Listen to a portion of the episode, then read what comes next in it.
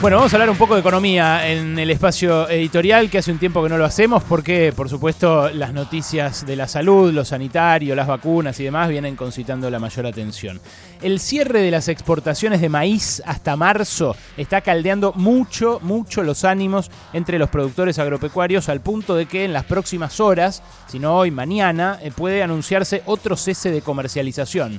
Un lockout que empujan las principales cámaras de propietarios de campos y especialmente los que hacen maíz en la zona núcleo de ese cultivo, que es Buenos Aires, Santa Fe, La Pampa, pero sobre todo Córdoba. Córdoba explica la mayor parte de la producción de maíz de la Argentina. La clausura de la exportación, de los registros de exportación durante enero y febrero, afecta al 10% que todavía no se vendió del total que se había destinado a la exportación inicialmente. O sea, unos 4 millones de toneladas de 38 millones de toneladas que se había fijado como cupo exportable el año pasado. Pero para entenderlo, para entender el conflicto, hay que pasar en limpio todos los números. Argentina es el tercer exportador mundial de maíz. La última cosecha, esta cosecha, fue muy buena, fue de 50 millones de toneladas. Superó incluso a la soja.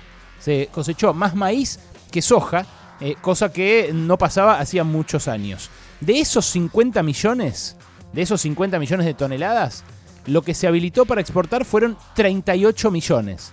Ahora van a ser 34. Los otros 16 millones de toneladas quedan acá. Pero esa proporción en general, no te de entrada ya en general, esa proporción no te la menciona nadie. De la cosecha total de maíz, la mayor parte, 34 millones de toneladas, va a ir a la exportación. El resto, la menor parte, queda acá. Lo que dice el gobierno es que eh, lo que busca con esta medida de cerrar durante enero y febrero las exportaciones es incrementar la oferta local del grano y resolver con precios más bajos los problemas de abastecimiento que vienen teniendo los principales demandantes, que no son los que se quieren comer un choclo en la playa con manteca y sal, ni tampoco los que quieren hacer pochoclo, porque el maíz pisingallo no entró en esta restricción. Es el, es el maíz eh, de exportación que demandan básicamente los que hacen carne, pollo y cerdo. ¿Se acuerdan tantas veces que el, vasco de Mendiguren eh, dijo en televisión? Me acuerdo, lo dice hace 20 años que dice lo mismo. Dice, los eh, chanchos son máquinas de producir valor agregado. Dice, vos le pones eh, maíz de alimento balanceado y el chancho incrementa ese valor porque la carne en quilaje, por la transformación que hace de esa proteína vegetal en animal el cerdo, incrementa mucho su valor en un lapso muy corto. Bueno, los que más demandan maíz son los que engordan eh, ganado vacuno, ganado porcino y ganado eh, y, eh, los pollos y, y sus derivados, digamos, la industria aviar. Lo loco, lo loco de esta situación es que el sector filotero, los que engordan ganado con maíz, salieron a criticar la decisión del gobierno de bloquear la exportación de maíz para que ellos tengan el maíz más barato. Los demás, los que engordan eh, cerdos y los que eh, producen pollos, también salieron a criticar esta medida que los beneficia después de incrementos tremendos como los que tuvieron también los tamberos, por ejemplo, de hasta el 50% en dólares desde mitad de año, cosa que empujó el precio de la carne, del cerdo y del pollo. El fin de semana me quisieron cobrar un matambrito, y me lo cobraron de hecho porque lo acepté, un matambrito de cerdo, 890p el kilo.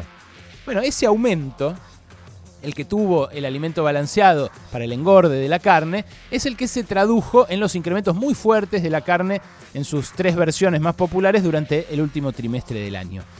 Y es muy interesante el comunicado del Consejo Agroalimentario Argentino, que es una entidad nueva que encabeza a Gustavo Idígoras de la Cámara Aceitera, pero que es un polo de poder económico eh, inédito que se formó eh, en, estos, en este último tiempo acá en Argentina, que integran 55 cámaras patronales del sector incluyendo a los perjudicados, a los que hacen maíz, y a los supuestos beneficiarios, que son los que engordan ganado. Dice el comunicado, el camino no es el de decisiones arbitrarias que desconocen la realidad económica y social de nuestro país. Insistimos en abocarnos en poner foco en políticas públicas que fomenten la producción, la inversión, el empleo, el consumo y las exportaciones. Y ahí se ven varias cosas. Primero se ve lo ideológico de la resistencia porque las medidas de política económica de un gobierno democrático no son arbitrarias, señores. fue elegido para tomar decisiones un gobierno. Arbitrario es algo que no obedece a leyes ni a razones, así lo define la Real Academia. Arbitraria es una dictadura, arbitrario es un abuso policial. Esto no es arbitrario, es una decisión de política económica cuyos resortes se eh, apoyan en leyes que eh, el gobierno puede ejecutar. Lo segundo interesante es que dice, pedimos fomentar políticas públicas que fomenten la producción, la inversión, el empleo, el consumo y las exportaciones. Y eso pierde de vista, y es lo que no parece tener salida en la discusión sobre la producción argentina, pierde de vista el histórico dilema argentino de que nosotros producimos algo que se come. Y que entonces siempre va a estar ahí la disputa entre la exportación y el consumo no se puede fomentar al mismo tiempo todas estas cosas que propone fomentar el Consejo Agroalimentario Argentino. En todo caso hay que hacer eh, con, un trabajo que es más de, orfebres que de, que de barra bravas, lo que eh, hay que hacer es eh, disponer incentivos muy específicos para que la producción de maíz aumente, para que la exportación sea viable y para que el mercado interno esté abastecido a precios lógicos. Mirá, Sería fácil desde acá caricaturizar a los dirigentes agropecuarios, hablar de los piquetes de la abundancia, chicanear con ese estilo tan irritante que tiene el kirchnerismo a veces y que le hizo perder apoyos incluso entre los sectores que fueron beneficiarios de sus políticas durante muchos años esta visión ideológica que tiene eh, este, este comunicado que acabo de mostrarles y que tienen las dirigencias agropecuarias, obviamente donde se expresan los sectores más conservadores de la producción argentina y del, poder económico argentino, pero eh, esa, esa, visión eh, ideológica combatida desde la caricaturización, lo que nos hace es perder de vista el problema que tenemos que resolver, porque el país este lo tenemos que sacar adelante entre todos entre esos sectores conservadores, entre los que eh, no pueden eh, conseguir un plato para poner en su mesa y llenarlo y alimentar a su familia, entre los peronistas, entre los antiperonistas. Y ojo, ojo a esto, ¿eh? eh no estoy haciendo Corea del Centro en el mal sentido. Lo que digo es que esa, esa caricaturización lo que nos hace es profundizar el monocultivo de soja porque si no se sofistican las medidas de administración del comercio exterior, pero se mantiene la decisión privada sobre cada campo, o sea, no se colectiviza la fuerza, como hizo Stalin en la Unión Soviética, eh, bueno, los, los productores de cada campo se pasan a la soja y chau. Porque la soja, como se exporta casi toda, y nunca te la van a bloquear para garantizar el abastecimiento al mercado interno. Digo, es en serio un laburo de orfebres, no de barra bravas. Eh, y los productores, por el otro lado, que muchas veces se comportan como barra bravas. Nosotros hemos entrevistado acá a muchos de los que se opusieron a la restitución de las retenciones que había recortado Macri. Los productores tienen que entender que hay un gobierno electo, democrático, que decide en función de lo que considera que propende al bien común y que no le tiene que preguntar a ese sector que tiene que hacer. Porque los impuestos, a mí el, monotributo me lo cobran igual, ganancias me lo retienen igual. No es que se consulta con el eh, objeto de una medida de política económica todo el tiempo. Quizás ellos están mal acostumbrados a que se, se hizo así durante mucho tiempo.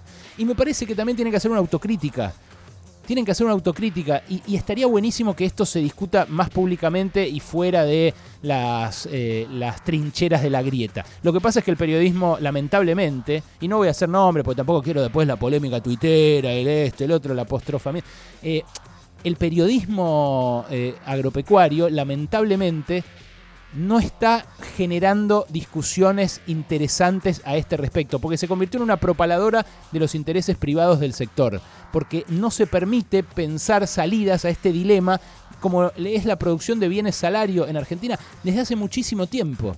Y algo sobre lo cual teorizaron muchísimos más autores que los que están garpados por las cámaras del agro, de la agroexportación, y que son los únicos que ellos reproducen. Por eso, también autocrítica el campo. De un lado, basta de caricaturización, y del otro lado, autocrítica, porque el modelo de levantar restricciones, liberar todos los mercados eh, y quitar retenciones ya se aplicó. ¿Y sabes cuándo se aplicó? Recién, durante el gobierno de Mauricio Macri. La Rural puso al ministro de Agricultura Luis Miguel Echevere pasó de presidente de la rural a ministro de Agricultura de Macri. Y antes había otro dirigente de las cámaras patronales agropecuarias como ministro. Entonces, ellos ya aplicaron su modelo durante cuatro años. ¿Y sabes qué? Falló. Porque los dólares no aparecieron, porque hubo que pedirle un crédito récord en la historia argentina al Fondo Monetario y porque los alimentos subieron más que la inflación y esa suba de los alimentos empujó a la pobreza a muchos argentinos. El dilema justamente es complejizar la visión de tal modo que no haga falta tomar de la nada medidas eh, de la noche a la mañana como bloquear las exportaciones de maíz.